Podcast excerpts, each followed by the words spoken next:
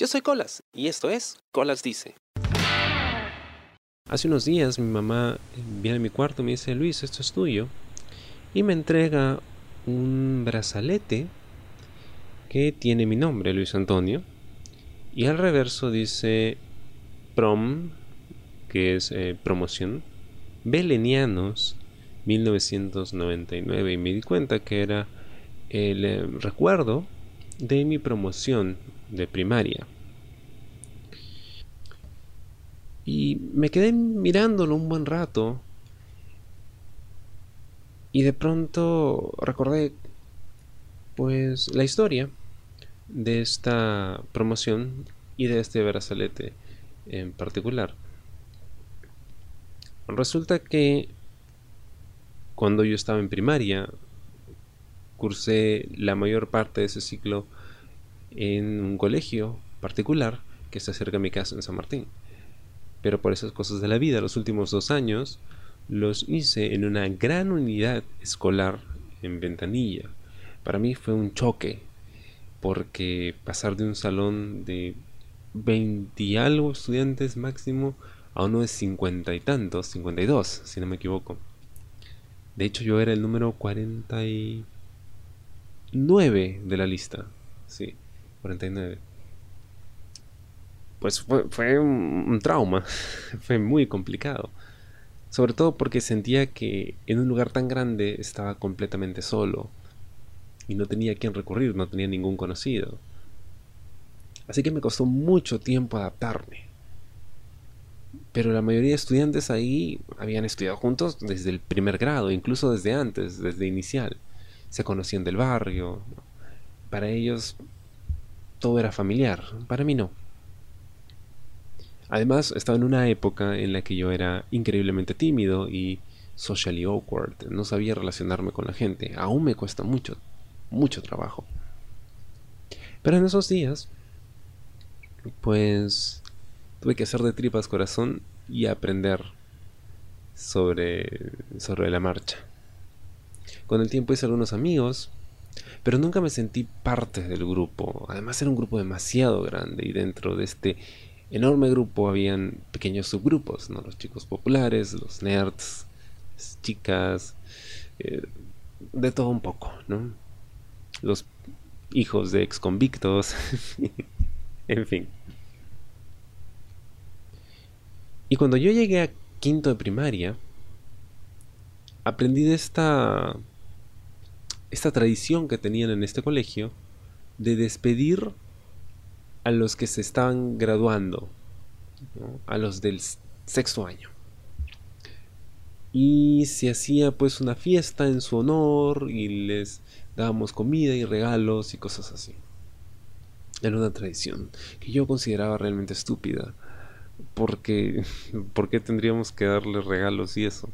Pero luego entiendes que las tradiciones pues, son parte de la cultura y son actos simbólicos importantes y bueno, en fin.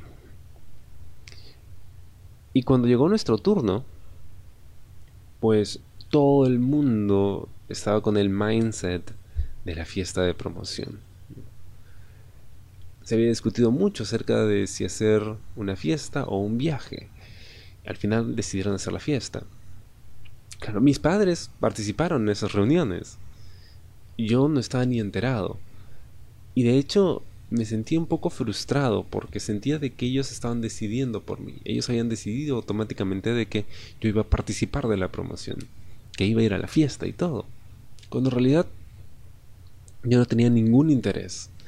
Eh, para mí todo eso era incómodo. Y conforme iban pasando los meses, ya estando en sexto de primaria, pues la situación se hacía cada vez más y más incómoda para mí. Porque, pues, eh, había esta presión por ser parte de, este ritual. Me acuerdo que incluso nos pusieron un profesor de baile. Un día nos sacaron a mitad de una clase y nos dijeron todos al patio y de pronto nos dijeron, fórmense así, fórmense así. Nos separamos, eh, nos juntaron en parejas. Y de pronto, ok, y un, dos, tres, un, dos, tres. Y no entendía qué diablos estaba pasando hasta que a mitad de la clase me di cuenta de que estábamos aprendiendo a bailar el vals para la promoción. Tiempo de Vals de Chayanne, que terminó siendo una de mis canciones favoritas, ¿no? Gracias a, esas clases. El tema es que yo no tenía ningún entusiasmo por ser parte de esto. Y trataba de buscar algo a lo que aferrarme, ¿no? Porque dije, bueno, al parecer me van a obligar. No quiero, voy a hacer mi rinche, pero creo que no voy a tener de otra. Además, mis padres participaban en los eventos, eventos a los que yo ni siquiera iba. Pero estaban en las kermeses, ¿no? Apoyando porque se tenía que reunir el dinero para hacer la fiesta y todo lo demás. Y sentía pues esta necesidad de, de cumplir porque estaban invirtiendo dinero, entonces no quería que se desperdiciase. Fue, fue una tortura realmente. Pero yo trataba de aferrarme a algo, algo que me diera esperanza, algo que hiciera que me sintiese hypeado, que, que, que, me motivase a ir. Quizá la más grande motivación que yo podría haber tenido se dio en una de las clases de baile. Tenían que juntarnos con nuestras parejas de baile, con la niña con la que íbamos a ir a la fiesta nos formaron en un lado los hombres, en otro lado las mujeres, y empezaron a cuadrarnos, ¿no? Estábamos todos desordenados, entonces iban cuadrándonos desde adelante hacia atrás. Y yo estaba casi al final, entonces iban juntándolo ya, tú y tú, tú y tú. O sea, con la persona que tenías al lado, ese iba a ser tu pareja. Y de pronto mi corazón empezó a latir rápido. Había alguien al otro lado a quien yo había estado mirando por un buen rato. Y entonces pasó por mi mente que quizá, quizá, solo quizá, me iba a tocar con esa niña. Se llamaba Meilin y me gustaba mucho. Me había gustado desde el año anterior en que llegué al, colegio. Por supuesto no podía tocarla porque obviamente no me atrevía a hablarle. Y segundo, ella estaba con el policía escolar del salón. Entonces, con el, el chico popular, el macho dominante. Entonces estaba como que completamente fuera de mi alcance. Pero estábamos cada vez más cerca, cada vez más cerca. Y de pronto empecé a sacar la cuenta y, oh Dios mío, me iba a tocar con ella. Ella iba a ser mi pareja de baile y estaba en las nubes, ¿no? Y, noté que mis compañeros que estaban adelante mío y que estaban detrás también empujaban como para tratar de acomodarse ahí también. Todo el mundo quería con ella de pronto. Y, oh, infortunio. Pues terminamos de acomodarnos y resulta que pues me tocó la chica que estaba inmediatamente detrás de ella. No particularmente bonita, no tenía mucho interés, pero era prima de Melina, entonces quizá pues podría por ahí, no sé, ayudarme, ¿no? si es que le caía bien. Pero en este punto para mí la cosa era una tortura completa. Tenía que velar y, fingir entusiasmo. Y, y, al parecer todos me veían mal si no lo hacía bien. Porque no quería hacerlo, pero no quería arruinarles el momento. Cada vez más cerca del día de, de la promoción, tocó hacernos la foto, la foto para el anuario. Y de hecho aún la conservo. La tengo bien escondida, pero la conservo.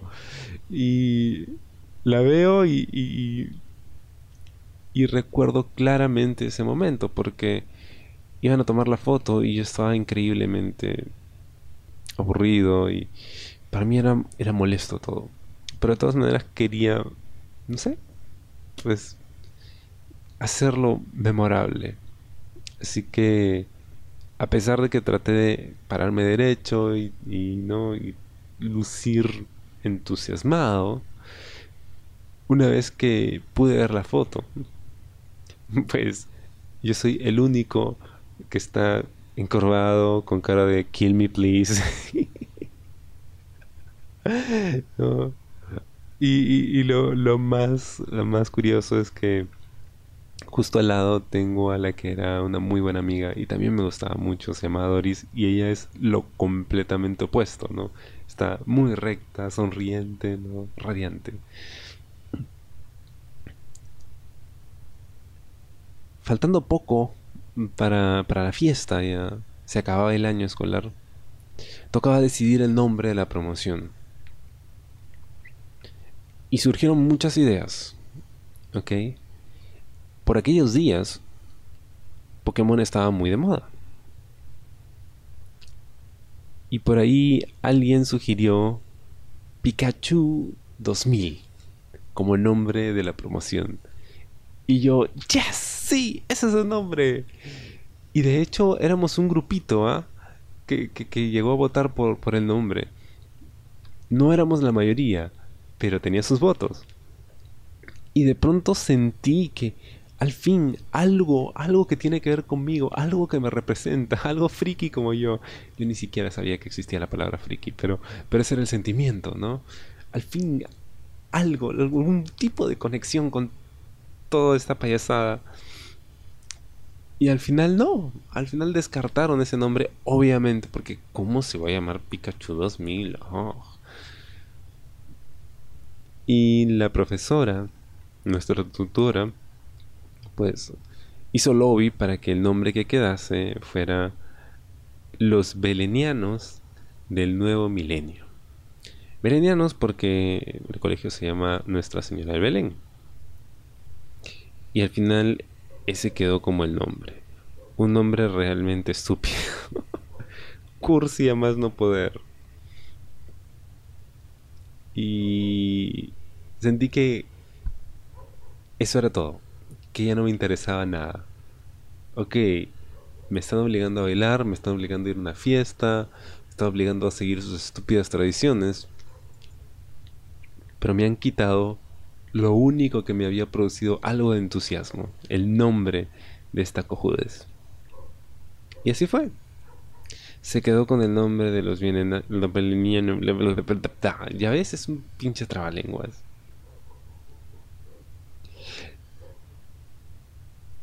Cada recuerdo que quedó de esa de esa promoción es para mí un recordatorio de lo incómodo que era para mí vivir en ese entonces. El no encontrar mi lugar, el no saber cómo actuar, no saber cómo lucir bien.